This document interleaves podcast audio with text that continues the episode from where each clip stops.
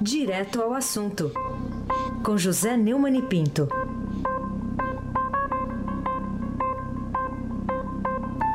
Oi, Neumann, bom dia. Oi, Raíssen Abac, bom dia. Bom dia, Camila Tulins. Bom dia, Neumann. Bom dia. Bom dia, Almirante Nelson. Oi. Bom dia, Ana Paula Niederhala. É. Bom dia, Manuel Bonfim. Bom dia, ouvinte da Rádio Eldorado 107.3 FM. Raíssen Abdul Abac. Vamos lá, o Moacir Biasi já está gravando tudo aqui, viu? Tudo aqui está Eu- sendo gravado. É o grande Moa, aquele que me põe no ar. Isso, e depois vai lá pro seu blog. Que- aliás, as pessoas podem conferir no blog do Neumann também, tudo que ele fala aqui, viu? Blog do Neumann Política Estadão. É isso aí. Obrigado, Raíssen. Vamos lá, você se surpreendeu, Neumann, com a notícia de que o presidente Michel Temer suspendeu a sua, a sua contestação da autorização para investigá-lo, que o relator da Lava Jato, lá no Supremo Tribunal Federal, o ministro Luiz Edson Fachin, encaminhou ao plenário e cuja votação estava marcada para amanhã, agora não mais? Olha, Raíssen, o Temer mandou seus advogados pedirem a suspensão porque ele contou os votos no Supremo e achou que ia ganhar. Suspendeu porque fez uma contagem realista e descobriu que seria mais fácil perder. Ou melhor, que seria certo perder. Quer dizer, a sua impopularidade, a dele, viu, Raíssen, não a sua, deve estar perto de 100%. Ainda não encontrou uma explicação razoável para a conversa nada republicana com Joesley Batista o homem da JBL, da Friboi. E agora descobriu que não vai ter cobertura do STF. Olha, aí você sabe, Heisen, todos nós sabemos que o STF é muito leniente, principalmente com suspeitos próximos ali no poder em Brasília. Ou seja, eu fui um completo imbecil quando imaginei que ele tivesse honra e grandeza suficiente para renunciar. E eu estava muito certo, todas as vezes em que eu descrevi como um anão físico, moral, mental e cívico. Manter essa situação crítica como está, só tem duas explicações razoáveis, Raíssa. A mais simpática, a mais positiva, é que ele quer ficar no poder o máximo do tempo que puder. E quem não queria? A mais negativa é que ainda tem muitas contas a acertar com os parceiros do velho jogo dos tempos do Lula e da Dilma. Por isso, ele não se livra de nove ministros, não é isso? Nove, Raíssa? Nove ministros. Ah, Por isso, não tem pena dos pobres brasileiros que perdem os empregos, são é, 12, é, 14 milhões e 200 mil, né? E as esperanças. E ele não tem dó nem piedade, seja em nome da vaidade, seja dos interesses pessoais, alguns até podem ser escusos. Com isso, também deixará mão os líderes de sua base. O pessoal, o ninho de tucanos em cima do muro, como o presidente, o novo presidente do partido, Tasso Gereissati. Ô, ô, ô, Almirante, toca o Tasso aí, Almirante, toca o Tasso. A questão não é de governo, agora a questão é de país. Essa, essa proposta está dentro da nossa linha, principalmente do PSDB, de reforma trabalhista, por exemplo. A questão é que nós não devemos deixar o país degringolar em função da crise do governo. A crise do governo nós estamos avaliando separadamente. Ô, Raíssa, os tucanos continuam trepados do muro. E, e, com aquela lorota de filósofo da corte, né? Que depois das revelações de, da capivara do chefão Aécio, convencem cada vez menos gente. É por isso que, apesar da derrocada do PT, eles que poderiam ter se aproveitado, não aproveitaram nada. Eles estão piores, eles estão mais, é, digamos, em, no puleiro do pato do que o próprio PT. Olha, ontem é, eu estava indo para o jornal e ouvi o Pauderlei Avelino no rádio do carro. O Pauderlei Avelino foi perguntado quando é que o Demi ia decidir se ficava ou não ficava com a com o Heisen, não é com o Temer. Então, é tudo turco, viu? Ei, tudo turquinho, tudo turquinho. Tudo turquinho, né? É. Tá. Aí Tudo o Pauderlei disse: Vamos esperar o Supremo.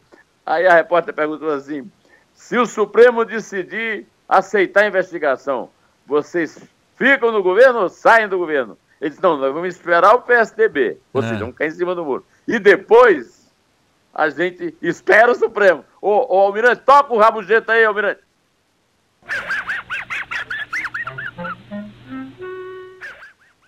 o DEM encontrou nos tucanos os parceiros de muro e as boas justificativas para ficar no governo, para se agarrar ao banquete do poder até a última migalha. E com essa gentalha, nós caminhamos todos para o cadafalso.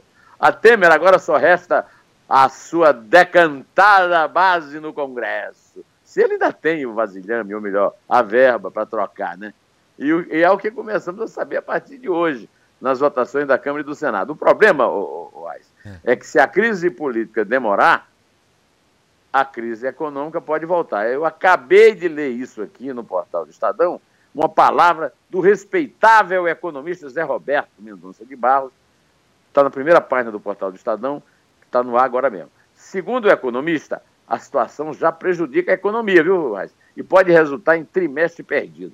Essa não vai para a conta de Lula e Dilma, mas apenas para aquela coluna vermelha eh, do dever do Temer Duvido que ele pense nisso, Raíssa. E você? É, claramente. Agora, o Zé Roberto está no nosso podcast também aqui do Estadão, dá para ouvir tudo que ele falou, que é preocupante. Agora, o Neumann, há motivos para as críticas feitas pelo perito Ricardo Molina à gravação lá da conversa do delator Joesley Batista com o delatado Michel Temer na ação controlada pela Polícia Federal e que é dada a, contraprova na delação do, uh, do marchante, né? o Joesley, pra, contra o chefe do governo aqui do Brasil? É um marchante abonado, um marchante abonado. É, é, ele poderia dizer é, que a fita é imprestável. O Ricardo Molina é um perito bastante respeitável. Eu, pelo menos, o respeito muito. Não entendi o tom de suas declarações se a fita é imprestável, não altera em nada a situação do cliente dele. Agora, dizer que a Procuradoria-Geral da República é ingênua e incompetente, aí já é arriscado. Ela não tem demonstrado incompetência de uma forma geral. E quanto à ingenuidade, olha, é o seguinte: a população brasileira está toda revoltada com esse, com esse prêmio dado aos batistas. E ninguém, diante dos benefícios que os procuradores e a justiça deram aos marchantes, está autorizado a acreditar na ingenuidade que o Temer confessou, por exemplo, ou que foi decretada pelo perito do Temer aos que deram ao empresário o maior prêmio por colaboração premiada da história, viu, Ed? É. Essa generosidade pode ter sido por qualquer motivo. Ó, eu posso até relacionar alguns aqui, me arriscando um pouco, né? Facilitar o próprio trabalho de coleta de provas, fortalecer o papel político da corporação na luta contra a lei do abuso da autoridade e as investidas dos políticos é, naquelas dez medidas, na guerra contra a Lava Jato, até outros menos confessáveis. Não vou falar aqui que eu não quero nenhum procurador ah, mandar o, o japonês da, da, da, Polícia Federal na minha casa, viu? Ao dizer que a PGR é ingênua, o próprio Molina é quem pode ter feito como patrão uma confissão de ingenuidade. Além disso, o Heisen, a fita do Joesley não está concorrendo ao Oscar de qualidade de som, não é verdade?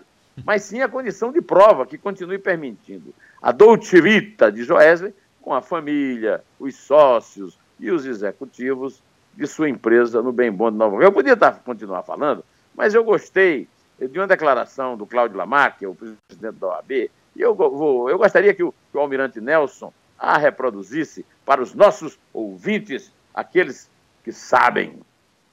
Para a OAB, o, o, ponto central não é se o áudio teve ou não teve uma ou outra edição. E eu não estou dizendo com isso que o áudio teve edição, ou que a gravação teve alguma edição. Né? Mas nós não levamos em consideração especificamente o áudio. A ordem tem o áudio dentro do contexto, dentro do conjunto probatório que ele está. Mas a ordem tem, e a, a UAB levou em consideração, o Conselho Pleno da UAB levou em consideração as manifestações do senhor presidente da República, que em momento algum nega o conteúdo da conversa, que em momento, que em momento algum desqualifica o que foi dito na conversa. Desqualifica, sim, o seu interlocutor, mas não o que foi dito na conversa. E, portanto, esta eh, colocação do presidente da República eh, significa a confirmação da veracidade do que foi ali colocado. Ô, ô o, o Lamarck está certo, mas eu até acrescentaria uma coisa. Não foi só o, o, o Temer confirmou tudo nos pronunciamentos que ele fez na quinta-feira e no sábado. Agora, quanto ao Molina, a declaração dele não ajuda em nada o Temer. E até chega a comprometer o próprio laudo dele. Afinal, não havia necessidade daquele destampatório dele, né? E se o trabalho dele autoriza essa autoridade toda, por que é que o Temer desistiu de recorrer ao Supremo e não apostou todas as fichas no laudo do Molina lá na hora do julgamento do Supremo amanhã? Hein? Haissem Abdul Abak. É, é verdade. Agora a OAB está dando continuidade, vai entrar na fila ali, tem vários outros pedidos de impeachment lá para o Rodrigo Maia analisar. Mas a delação do Joesley Batista expõe ainda, ainda mais a inércia ou, ou é ou é incompetência, ou chega até a levantar suspeitas sobre a ação dos órgãos controladores de crimes financeiros, porque ele ganhou dinheiro com essa delação também, né, o Neumann? Além disso, ele já vem ganhando dinheiro ah, comprando é, políticos de antes. É, as empresas do grupo JF, aquela que é a holding controladora da JBS, receberam, Heisen, tá, tá sentado aí, Heisen? Ah, eu vou Vamos falar lá. uma coisa pornográfica. Eu vou falar uma fala, coisa fala, fala. É, é, é, melhor, é melhor a, a Camila tirar os fones do ouvido. Mas não deve do grupo Já tô JF, saindo, já tô indo pegar não, o café. Não, não deve ser pior do que as delações que a gente tem visto. Mas fala. Rapaz, receberam cerca de 15 bilhões e 500 mil milhões de reais em empréstimos e aportes de capital feitos pela Caixa Econômica Federal pelo Banco Nacional de Desenvolvimento Econômico e Social, BNDES, mediante pagamento de propina a políticos, segundo delatores da empresa. De acordo com o empresário Jorge Batista, os repasses tinham como destinatários o deputado caçado Eduardo Cunha, que está preso. O ex-ministro da Fazenda, Guido Mantega, que eu não sei por que não foi ainda preso. E o atual ministro da Indústria e Comércio, Marcos Pereira, do PRB do Santo, ele é pastor, esse aí, advogado lá do, do pastor Edir Macedo, e que está no governo Temer, porque tudo que é procurado na Lava Jato é protegido lá. Olha, ontem o Estadão publicou um editorial chamado Golpe de Mestre, contando que foram mais de 10 bilhões em operações prejudiciais ao BNDES, que acabou se tornando sócio da JBS.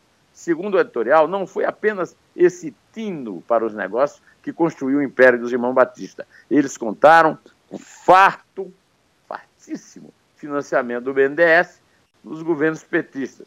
Esses 10 bilhões, o Reis, eu, é, eu, eles estão querendo dar um bilhão na leniência e, vão, e foram multados em 220 milhões para dar aquela delação. Pelo amor de Deus, né? É, nenhum grupo empresarial, volto a ler o editorial do Estadão de ontem, foi tão beneficiado em troca, agora se sabe, de propinas pagas a fina flor do condomínio que se instalou no poder com o PT. Fora políticos e operadores, Heisen, que receberam as propinas, onde é que estavam os técnicos dessas instituições que não denunciaram tantos malfeitos, tantos prejuízos? Onde estavam os fiscais do BNDES, do CAD, da CVM, da Caixa Econômica Federal, da Anatel, naquele caso da Oi? Toca aí, toca a sirena aí, Almirante, toca aí. É, tenho, sempre que posso, recitado essa ladainha, né? Você é testemunha, nesse microfone. Mas esta minha cobrança Aí, oi, oi. Mas esta minha cobrança não encontra eco. Vai ver, ainda tem muita gente boa, viu? Se escondendo de malfeitos do passado e outros os praticando ainda hoje, ou esperando tempos melhores para usar essa receita de sucesso. Do... Vai saber, ô, ô Heisen, vai saber! Mudando de assunto, mas nem tanto, né? Só muda o, o encrencado. Segundo Jânio, é. segundo Jânio, é. só manda, só mudam as moscas. A mosca. O material orgânico isso, é o mesmo. Isso, vamos lá então. A sexta acusação contra o ex-presidente Lula pela Operação Lava Jato, agora pela ocultação de patrimônio do sítio Santa Bárbara de Atibaia. E espiora muito a situação dele perante a justiça e complica os planos políticos de Lula? Correto, eu vou responder no quatro palavras. É a sexta acusação. A seleção brasileira tem cinco copas, né? O Lula tem a sexta acusação. Essa da agora é por 10 crimes de corrupção e 44 de lavagem de dinheiro. Bom, pode falar para a Camila que ela pode voltar, porque a parte pornográfica já vai, Ah, já, tô, é de, claro, tô de volta, tô de volta. é claro que essa condição de ex-réu de Lula complica muito a situação dele né, na polícia e na justiça. Aliás, é, facilita muito o trabalho dos procuradores e policiais com os atos falhos. Né? Você lembra que ele citou o caso do sítio, é, no depoimento lá do dia 10 de maio, sobre o caso do, do, do, do apartamento em Guarujá, né? que ele disse que o Léo Pinheiro não foi à casa dele conversar sobre a cozinha do apartamento, mas sobre outra cozinha igual, que é a do sítio, né? Mas isso é assunto para outro processo, ele falou, né? Pois é, as delações de Léo Pinheiro e de Renato Duque prejudicam muito Lula. E as delações da JBS mais ainda. Não apenas pelas graves acusações feitas contra ele, mas também o que Joesley, Wesley, aquele tal de Saldo e outros contaram sobre Temer e Aécio.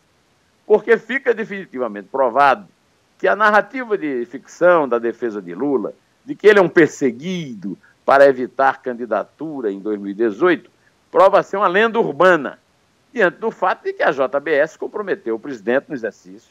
Né? E o que pintava ser o principal adversário de Lula no ano que vem, que é o caso do Tucano S. Neves. Esse aí já está desgraçado há bastante tempo, mas de qualquer maneira foi jogado agora a pá de cal. Descobriram até que ele tinha um, a chave do aeroporto, pelo amor de Deus. A manutenção de, de advogado de qualidade de Cristiano Zanin, agora também da mulher dele, a Valesca Teixeira, só pode ser explicada por laços de amizade, compadrio, associação e negócios ocultos que vem de muito tempo. Certamente ele poderia substituí-los por centenas de advogados mais competentes e mais eficientes do que os que representam lá diante do Sérgio Moro, na 13ª Vara em Curitiba. Ô, ô, ô, ô Heisen, do jeito que a coisa vai, a batata vai assar, viu? Vai assar. Fique longe do fogo. Oh, o, o, meu amigo Rodrigo Andolfato, lá de Araçatuba, me sugeriu uma música. Eu sugiro que você, ouvinte, sugira o que você quiser na nossa trilha sonora. Eu vou pedir ao, ao Almirante Nelson que toque aí os engenheiros do Havaí. Somos quem podemos ser. Quem ocupa o trono tem culpa, quem oculta da vida tem culpa, quem evita a dúvida também tem.